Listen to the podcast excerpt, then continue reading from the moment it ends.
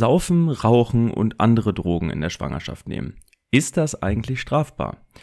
Dass all die eben genannten Handlungen dem Ungeborenen nicht gerade gut tun, ist heute so ziemlich Allgemeinwissen. Aber das war noch nicht immer so oder zumindest nicht so ausgeprägt. Vor etwa 50 Jahren zum Beispiel war Rauchen in der Schwangerschaft noch relativ verbreitet. Da hat man ja generell immer und überall geraucht, gefühlt zumindest. Das hier ist jetzt aber weder ein Gesundheits- noch ein Moralpodcast. Uns interessiert die rechtliche Seite. Genauer gesagt vor allem zumindest die strafrechtliche. Was droht Müttern, die im Wissen einer Schwangerschaft Drogen nehmen? Außerdem werfen wir noch einen Blick auf das Zivil- und das Sozialrecht, um zu sehen, ob der Staat abseits von Strafen irgendwelche Möglichkeiten hat, Schwangere davon abzuhalten, etwas für ihre Kinder Schädliches einzunehmen. Recht für jeden. Der Podcast, in dem euch ein Juradoktorand rechtliches Wissen für den Alltag mitgibt. Ihr findet das Konzept cool? Dann klickt jetzt auf Folgen, gebt 5 Sterne und erzählt es weiter. Achtung, hier gibt's keine Rechtsberatung. Um die Fragen zu beantworten, die wir uns in dieser Folge stellen, orientiere ich mich vor allem an einer Untersuchung des Wissenschaftlichen Dienstes des Bundestags. Den verlinke ich wie immer in den Show Notes und den Rest, ja, nehme ich wie gesagt hauptsächlich aus diesem Paper, wenn man es so nennen kann. Natürlich lese ich das jetzt nicht einfach vor, sondern ich lese ausgewählte Stellen erstens vor und zweitens erläutere ich sie hier und da, damit sie eben auch für Laien verständlich ist. Die Untersuchung beginnt damit, dass sie einmal sozusagen aufzeigt, was die Risiken insbesondere von Alkoholkonsum während der Schwangerschaft sind. Ähm, was da so daraus folgen kann, wird unter dem Begriff Alkoholspektrumstörung zusammengefasst oder kurz FASD für Fetal Alcohol Spectrum Disorder und naja, was da so draus werden kann, wissen vielleicht viele schon, aber insbesondere können Fehlbildungen, Verhaltensauffälligkeiten, Intelligenzminderungen oder eben partielle und globale Alltagseinschränkungen die Folge sein. Um es abzukürzen, man kann sehr leicht ein behindertes Kind bekommen. Und das soll eine der am häufigsten angeborenen Erkrankungen sein. Jetzt ist die erste Frage, die wir uns ja stellen wollten, ist das irgendwie strafbar, wenn man jetzt als Schwangere irgendwelche Sachen nimmt, die dem Kind schaden. Und man weiß, dass das Kind da ist, oder das Ungeborene besser gesagt, und man weiß auch, dass die Sachen, die man da gerade nimmt, schädlich sind. Denn ich meine, es kann ja auch sein, dass man irgendetwas nimmt, von dem man eigentlich nicht ausgeht, dass es schädlich ist. Es gab, meine ich jetzt jedenfalls mal tatsächlich eine Werbung in den 50ern oder 60ern, wo speziell Zigaretten für Schwangere beworben wurden und dass Ärzte das empfehlen würden und so weiter und so fort. Ob das Ganze jetzt damals ernsthaft im Volksglauben so verankert war, dass man wirklich gedacht hat, das muss gesund sein, das kann man jetzt vielleicht bezweifeln. Trotz alledem war es deutlich salonfähiger und ich glaube tatsächlich, man kann davon ausgehen, dass den Leuten nicht bewusst war, wie schlecht das eigentlich ist. Jetzt nehmen wir aber mal an, eben diejenige, die eben schwanger ist, weiß, dass sie schwanger ist und sie weiß auch, dass das, was sie nimmt, zum Beispiel Alkohol, sehr schlecht für das Kind ist, zumindest in den Mengen, in denen sie es nimmt. Und es gab einmal einen Gesetzentwurf beziehungsweise einen Diskussionsentwurf, wird es in dieser Untersuchung bezeichnet, über ein Gesetz zum Schutz von Embryonen, also das Embryonenschutzgesetz. Und da war eine Strafbarkeit mal vorgesehen in einem Entwurf von 1986 für denjenigen, der durch Einwirkung auf ein Embryo oder Fötus eine Gesundheitsschädigung des späteren Kindes leichtfertig herbeiführt. Das bedeutet also zum einen, die Gesundheitsschädigung muss wirklich eingetreten sein. Das heißt, jemand kann noch so sehr sogar absichtlich versuchen, sein Kind zu schädigen. Das Kind muss wirklich eine Gesundheitsschädigung davontragen. Es muss dann später auch nachweisbar sein, kausal, dass eben das Kind, naja, deshalb eben diese Erkrankung hat. Also zum Beispiel Trisomie 21 wird ja nicht dadurch hervorgerufen, dass man eben sehr viel trinkt. Das bedeutet, wenn ein Kind jetzt mit Trisomie 21 geboren wird, dann hat es nichts damit zu tun eben, ob die Mutter getrunken hat oder nicht. Und selbst wenn sie dann getrunken hat, wäre sie dafür nicht strafbar, auch nach diesem Entwurf nicht. Weiterhin ist es so, dass diese Schädigung leichtfertig herbeigeführt sein muss, so heißt es hier. Leichtfertigkeit, das ist ein anderes Wort, was im Strafgesetzbuch verwendet wird für grobe Fahrlässigkeit. Also die normale Fahrlässigkeit kennt man, die wird definiert als das Außerachtlassen der im Verkehr erforderlichen Sorgfalt, ist also mit anderen Worten ein recht wertungsausfüllungsbedürftiger Begriff, wo dann eben das Gericht am Ende entscheidet, hätte man das jetzt hier besser machen müssen, hätte man besser aufpassen müssen. Auf gut Deutsch. Bei dieser Leichtfertigkeit, dieser groben Fahrlässigkeit muss man das eben in besonderer Weise tun. Die Hürden sind mit anderen Worten höher, man muss sich echt dämlich verhalten haben. Man muss dazu sagen, wenn jetzt jemand weiß, dass er schwanger ist und er sich eine ganze Flasche Wodka reinfährt, würde ich jetzt einfach mal sagen. Aber das ist halt eine Frage, die kann man schwer klären jetzt anhand eines ganz knappen Normtextwortlauts von einem Entwurf von 1986 ist diese Leichtfertigkeitsschwelle durchaus überschritten. Vielleicht aber deutlich anders, wenn man einfach mal ein Gläschen Bier trinkt. Das dazu, was damals vielleicht verankert werden hätte sollen, was aber tatsächlich niemals Einzug gefunden hat in das Embryonenschutzgesetz. Man hat das, wenn ich das richtig deute, unter anderem deshalb nicht aufgenommen ins äh, Embryonenschutzgesetz, weil man eben einfach Praktikabilitätsschwierigkeiten gesehen hat, dass man eben Schwangere dann wirklich sehr engmaschig kontrollieren müsste zum einen.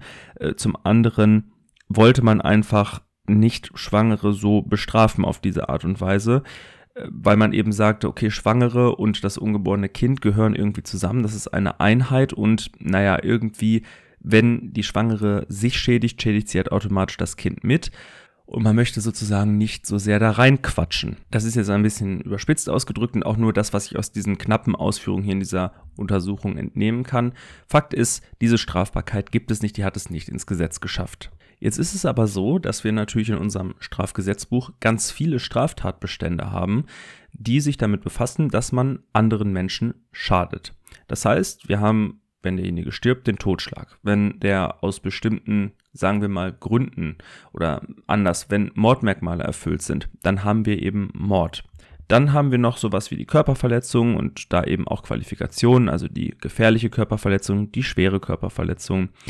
Außerdem gibt es noch die Misshandlung von Schutzbefohlenen und Paragraph 218 den Schwangerschaftsabbruch. Wir können mit dem letzten anfangen, das geht nämlich, ähm, ja, das ist ein bisschen anders als bei den anderen Sachen.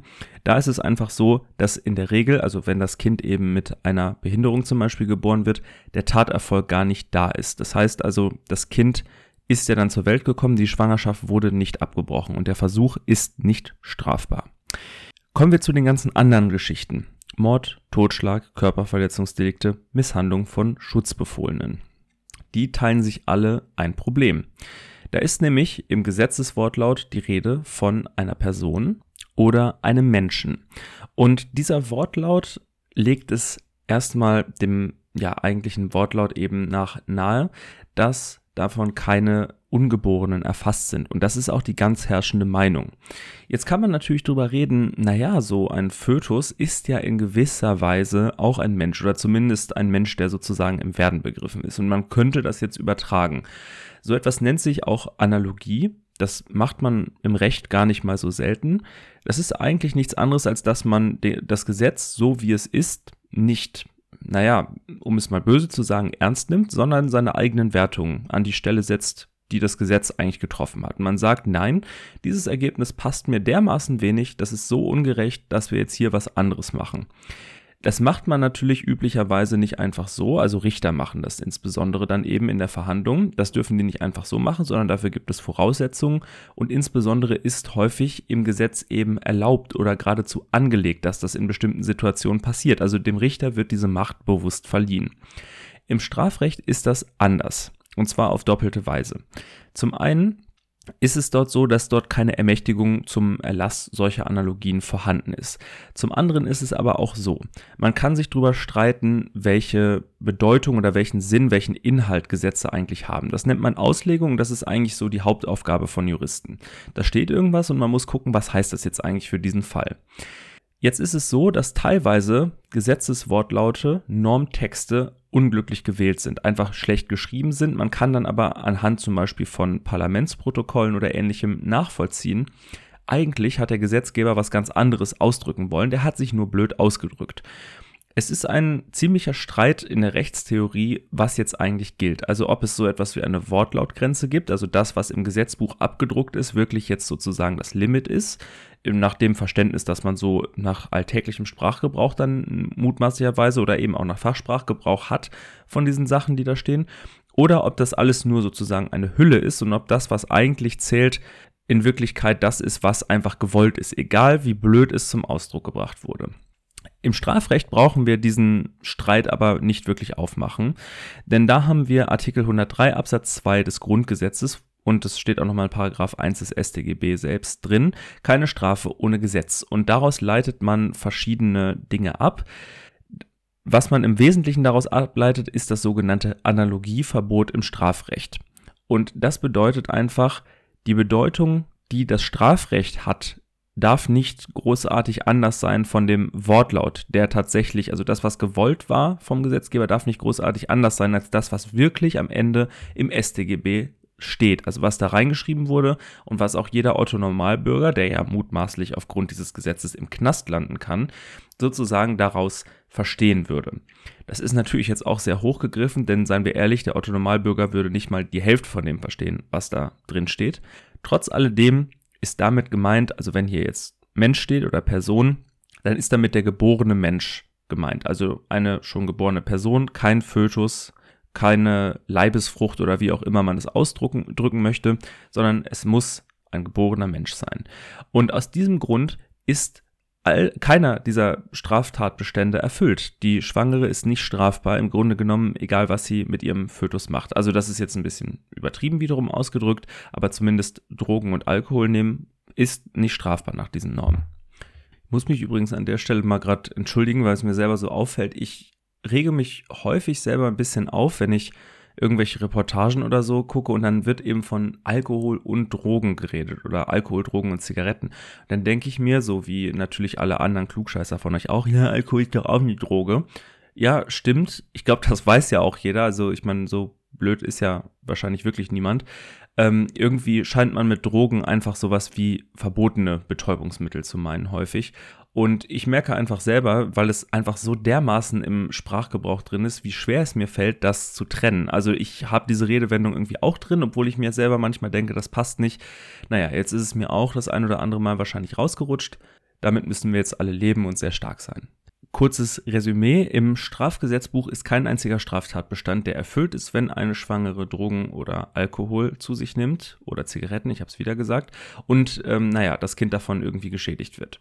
Es gibt noch andere Straftatbestände, wo wir jetzt eben bei den Drogen oder besser gesagt bei den verbotenen Drogen sind, nämlich das BTMG, das Betäubungsmittelgesetz, wo nachher jeder verknackt wird, der Drogen in seinem oder verknackt werden kann, der Drogen in seinem Besitz hat. Das gilt natürlich auch für Schwangere, die haben da kein besonderes Vorrecht oder so. Jetzt ist es auch so, dass diese Untersuchung sich hier jetzt mit der Möglichkeit befasst, dass man Schwangere in eine Entziehungsanstalt einweist. Das ist nämlich eine Möglichkeit, wenn man nach einem BTMG-Delikt äh, erwischt wurde, verurteilt wird, noch bestimmte andere Voraussetzungen zukommen. Dann kann das Gericht davon absehen, einen zum Beispiel ins Gefängnis zu stecken. Es kann einen auch in eine Entzugsanstalt, eine Entziehungsanstalt einweisen. Das Problem ist nur folgendes.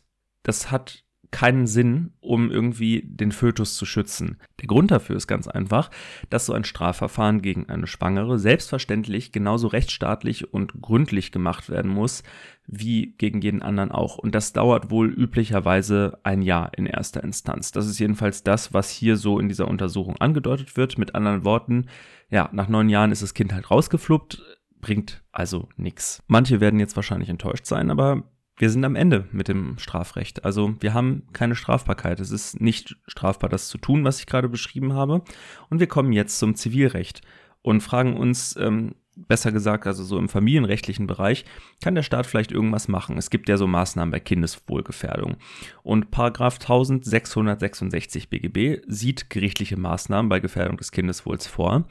Jetzt ist es allerdings so, dass hochgradig umstritten ist, ob davon das ungeborene Kind auch schon erfasst ist. Der Wortlaut von 1666 Absatz 1 genau gesagt BGB lautet, wird das körperliche, geistige oder seelische Wohl des Kindes oder sein Vermögen gefährdet und sind die Eltern nicht gewillt oder nicht in der Lage, die Gefahr abzuwenden, so hat das Familiengericht die Maßnahmen zu treffen, die zur Abwehr der Gefahr erforderlich sind. An dieser Norm kann man eigentlich relativ schön das nennen, was man Tatbestand und Rechtsfolge nennt. Die Rechtsfolge ist sozusagen das, wenn die Voraussetzungen erfüllt sind, die da genannt sind, ähm, was dann eben passiert. Das ist in der Regel ein Verbot oder eine Erlaubnis oder sogar eine Verpflichtung. Das kann man ineinander umformulieren. Ich will da jetzt nicht ins Detail gehen. Aber hier steht, so hat das Familiengericht die Maßnahmen zu treffen, die zur Abwendung der Gefahr erforderlich sind. Das heißt, das Gericht darf zum einen bestimmte Maßnahmen treffen. Es muss sie sogar treffen. Der Tatbestand sind die Voraussetzungen, die halt erfüllt sein müssen, damit diese Rechtsfolge ausgelöst wird. Und das ist hier, dass das körperliche, geistige oder seelische Wohl des Kindes oder sein Vermögen gefährdet wird und die Eltern nicht gewillt und in der Lage sind, die Gefahr abzuwenden. So. Das Problem ist jetzt also, wir sehen, es dreht sich irgendwie so um dieses Wort Kind. Und was steckt dahinter? Ist das ungeborene Kind da auch von gemeint? Ich muss den Streit im Detail gar nicht erläutern. Das nennen wir Juristen. Der Streit kann dahinstehen. Ich sage euch auch gleich warum. Ich will das nur nutzen für einen kleinen Ausflug in die Richtung, ähm, ja, wie soll man sagen, Rechtspositivismus nennt man das. Es gibt viele Leute, die jetzt versucht sein äh, werden zu sagen, wie kann man sich über sowas Dummes eigentlich streiten? Also wie kann man jetzt ernsthaft drüber sprechen, ob von diesem Begriff Kind das ernsthaft erfasst ist, das Ungeborene? Es ist doch wohl auf der Hand liegend, dass die Gefährdungslage genau die gleiche ist und dass das nicht sein kann oder sein darf, dass man dieses Kind jetzt schutzlos lässt und dass das Gericht da ernsthaft nichts machen kann und so weiter und so fort. Und ich stimme all diesen Leuten 100%ig zu. Das ist irgendwie merkwürdig, da passt irgendwas nicht.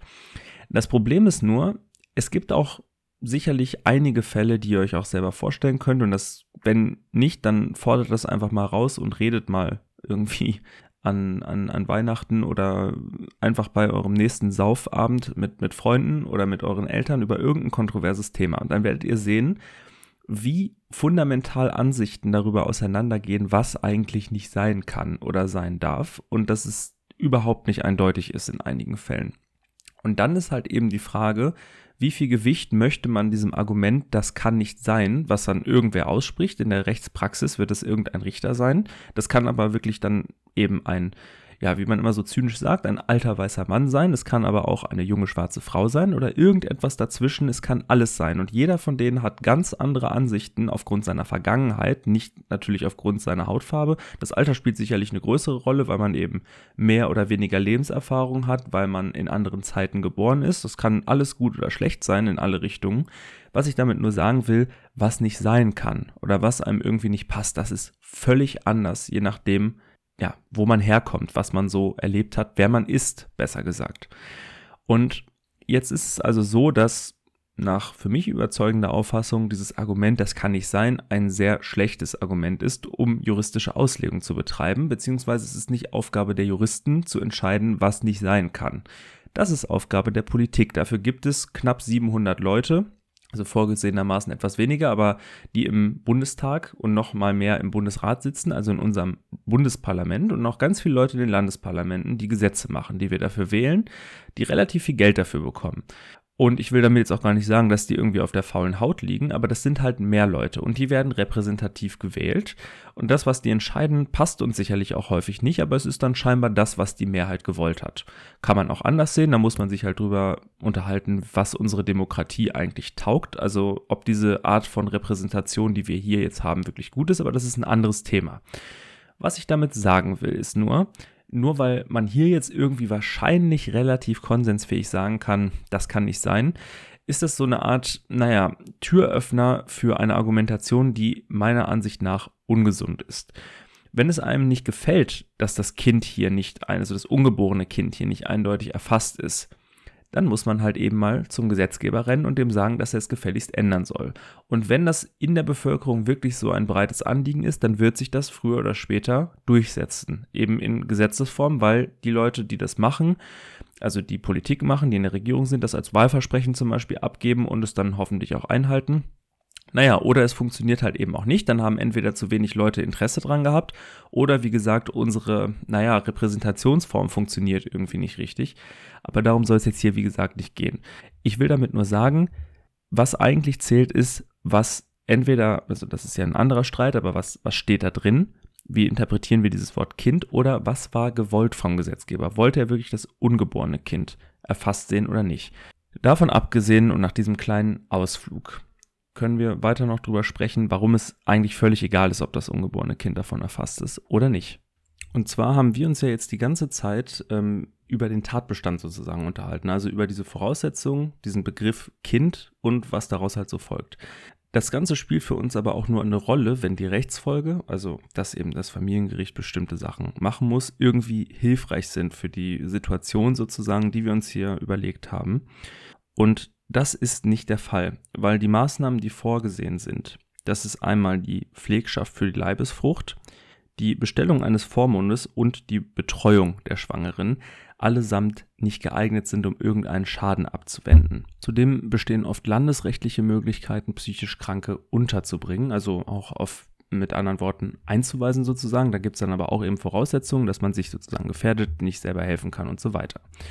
1666 BGB ist auch sprachlich dahingehend offen, dass ungeschriebene Maßnahmen ergriffen werden. Man muss allerdings dazu sagen, und da, darauf läuft halt sozusagen diese Untersuchung hinaus, da kann man natürlich nicht alles anordnen. Also was man natürlich in der Theorie sich denken könnte, ist, man nimmt jetzt sozusagen die Schwangere, fesselt sie, ähm, zwangsernährt sie mit irgendwas ganz Gesundem und wartet als sozusagen, bis das Kind rausplumpst. Und sie kann sich also jetzt nicht mehr selber schädigen. Hier wird aber gesagt, also dieses Beispiel wird nicht angeführt von der Untersuchung, aber dass es eben einen Konflikt gibt, auch mit den Grundrechten der Schwangeren über ihre eigene Lebensführung in bestimmtem Umfang zu entscheiden. Das ist eine Sache, das sind sozusagen so Ausblicke in Richtung Verfassungsrecht. Was dürfte, also das ist schon so ein bisschen in die Richtung, was dürfte der Gesetzgeber möglicherweise alles machen? Ähm, oder zumindest, was dürfte hier kreativ vom Gericht angeordnet werden. Und da sieht eben diese Untersuchung bestimmte Grenzen, die auch auf jeden Fall bestehen. Ich denke, der Fall, den ich gerade geschildert habe, da können sich viele vorstellen, warum das vermutlich nicht grundgesetzkonform möglich ist. Das Problem ist natürlich, wie immer bei solchen Sachen, das ist eine hochgradige Wertungsfrage und man kann durchaus der Ansicht sein, dass hier ein gewisses höheres Maß an Bevormundung eben gegeben ist. Dafür können einem viele Gründe einfallen. Also Gründe, die mir jetzt spontan einfallen, sind einmal, die Schwangere entscheidet ja in diesem Augenblick tatsächlich nicht nur über sich selber, sondern eben auch über ihr ungeborenes Kind, was hoffentlich noch geboren werden wird. Und es ist ja auch so, dass letzten Endes, wenn da eben etwas äh, passiert mit dem Kind, häufig es so sein wird, dass nicht sie die Folgekosten, also sowohl die sozialen als auch die wirklich monetären Folgekosten tragen kann und wird. Das sind alles Gründe, die dafür sprechen, dass hier ein gewisses höheres Maß an, naja, sozusagen Eingriff gerechtfertigt sein wird. Man kann aber ebenso gut einige Gegenargumente finden und sagen, also nur weil sozusagen die Schwangere nicht nur über sich selber bestimmt, sondern auch über etwas potenziell Geborenes, ist es trotzdem primär ihr Körper. Das kommt ja auch zum Ausdruck in so Aussagen wie My Body, My Choice, die ich übrigens zu 100% unterstütze. Ich bin dafür, dass Frauen zumindest bis zu einem bestimmten Zeitpunkt Schwangerschaften abbrechen dürfen, auch wenn sie sozusagen über im Werden begriffenes Leben damit mitbestimmen. Aber irgendwie so gefühlsmäßig ist es dann doch was anderes, ob man sozusagen sein ungeborenes Kind schädigt, weil man selber nicht anders kann, zum Beispiel, weil man suchtkrank ist und ob man dann wirklich das zulassen muss als Gesellschaft. Ich weiß es einfach schlichtweg nicht. Ich bin sehr gespannt auf eure Meinung. Ich will damit nur zum Ausdruck bringen, es gibt zwei Seiten der Medaille und es ist unfassbar schwer zu entscheiden, äh, wie man das jetzt sieht. Und das Grundgesetz ist an dieser Stelle ja in der Tat sehr offen formuliert und sehr offen für solche Wertungen. Ähm, nur eben, dass sich dann am Ende des Tages Wertungen niederschlagen von Leuten, die wirklich in einer Machtposition sind, sozusagen. Also jetzt nicht meine Wertungen. Die können natürlich Einfluss nehmen auf irgendwen. Aber was dann am Ende zählt, ist erstens, was Politiker festsetzen und im Zweifel, was das Bundesverfassungsgericht dazu sagt. Dann wird noch ein Seitenblick auf das Sozialrecht geworfen. Da gibt es auch eine Verpflichtung zum Schutz des Kindeswohls. Das bezieht sich aber wohl eindeutig eben auf das geborene Kind, ähnlich wie irgendwelche völkerrechtlichen Übereinkünfte. Um es kurz zu machen, es gibt im Grunde genommen keine Maßnahme. Jedenfalls kommt die Untersuchung zu diesem äh, Beschluss, die man machen kann, um Schwangere davon abzuhalten, Drogen zu nehmen, Alkohol zu trinken, zu rauchen.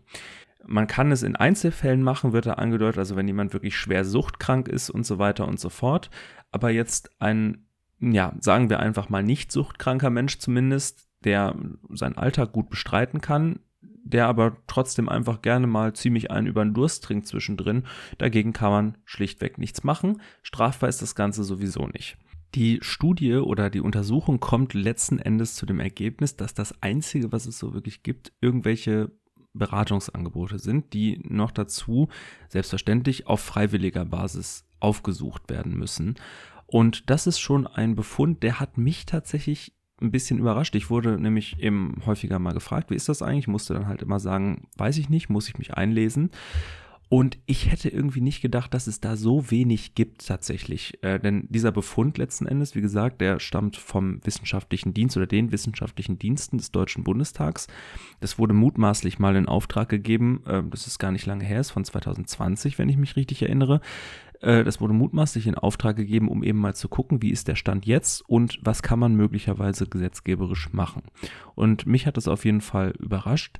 Ich finde es sehr schwer, mich dazu zu positionieren, ob ich das jetzt gut oder schlecht finde, wie das so ist. Ich finde es, glaube ich, tendenziell etwas doch etwas äh, zu wenig, was da gemacht werden kann. Also, um nicht falsch verstanden zu werden, dieses horrende Beispiel, was ich da gemeint habe, von wegen äh, Fesseln und Zwangsernähren, das ist natürlich überhaupt nicht das, worauf ich hinaus will. Auch ob es jetzt unbedingt eine Strafbarkeit sein muss, die ja insbesondere bei Leuten, die so ein bisschen sich im Suchtspektrum bewegen, überhaupt nichts bewirkt, das weiß ich halt nicht. Ich habe mir dazu schlichtweg zu wenig Gedanken gemacht. Ich habe auch kein Expertengremium um mich, das mich da irgendwie hinsichtlich irgendwelcher Ausführungen beraten kann. Das ist also jetzt einfach nur so spontanes Gerede, äh, dass aber wirklich nichts unternommen werden kann und nicht auch ein bisschen Druck hinter der ganzen Sache steht, was ja durchaus nicht immer schlecht sein muss. Das überrascht mich doch angesichts der Tatsache, wie verbreitet mittlerweile die Erkenntnis ist, wie schlecht das eigentlich ist, äh, wenn man in rauen Mengen irgendwie Alkohol zu sich nimmt oder irgendwas anderes nimmt während der Schwangerschaft. Und es ist ja nicht so, als würde der Staat einen aus gesundheitlichen Gründen oder auch aus Gründen schlicht der Kostenvermeidung, also die Gesamtkosten für die Gesundheitsversorgung gering zu halten, nicht in sonstigen Fällen unfassbar bevormunden teilweise. Das will ich jetzt auch gar nicht mal schlecht reden. Ich bin zum Beispiel jemand, der natürlich erstens so aufgewachsen ist und der es auch absolut begrüßt, dass man sich zum Beispiel beim Autofahren anschnallen muss. Aber es ist eben überraschend, dass ausgerechnet das, womit man auch noch nur sich selber schädigt und kein ungeborenes Leben, das sich möglicherweise den Rest seines Lebens mit irgendwelchen Sachen rumschlagen muss, ähm, dass das 60 Euro Bußgeld nach sich ziehen kann oder so ähnlich und dass man, naja, munter sich irgendwas einflößen darf, im vollen Wissen, dass das jetzt einen großen Schaden auch anrichten kann und dafür nicht mal irgendwelche Maßnahmen sind, um das einzudämmen, das finde ich ehrlich gesagt etwas merkwürdig und ich habe aber, wie gesagt, auch jetzt nicht das Patentrezept, um das zu lösen, bin aber umso gespannter auf eure Meinung.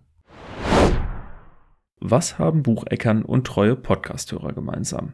Richtig, gar nichts. Bucheckern sind stachelig und für Menschen ungenießbar. Treue Podcasthörer klicken spätestens jetzt auf Folgen, geben 5 Sterne und erzählen Freunden und Familie von dieser wahren Perle unter den Podcasts. In den Show Notes gelangt ihr über meinen Linktree auf meine Instagram- und TikTok-Seite, wo es immer einen Post zum Diskutieren über die aktuelle Folge, viele weitere Jurafakten und die Möglichkeit gibt, mir Nachrichten mit Kritik oder Themenvorschlägen zu schicken. Ich hoffe, wir sehen und hören uns. Möge das Recht mit euch sein.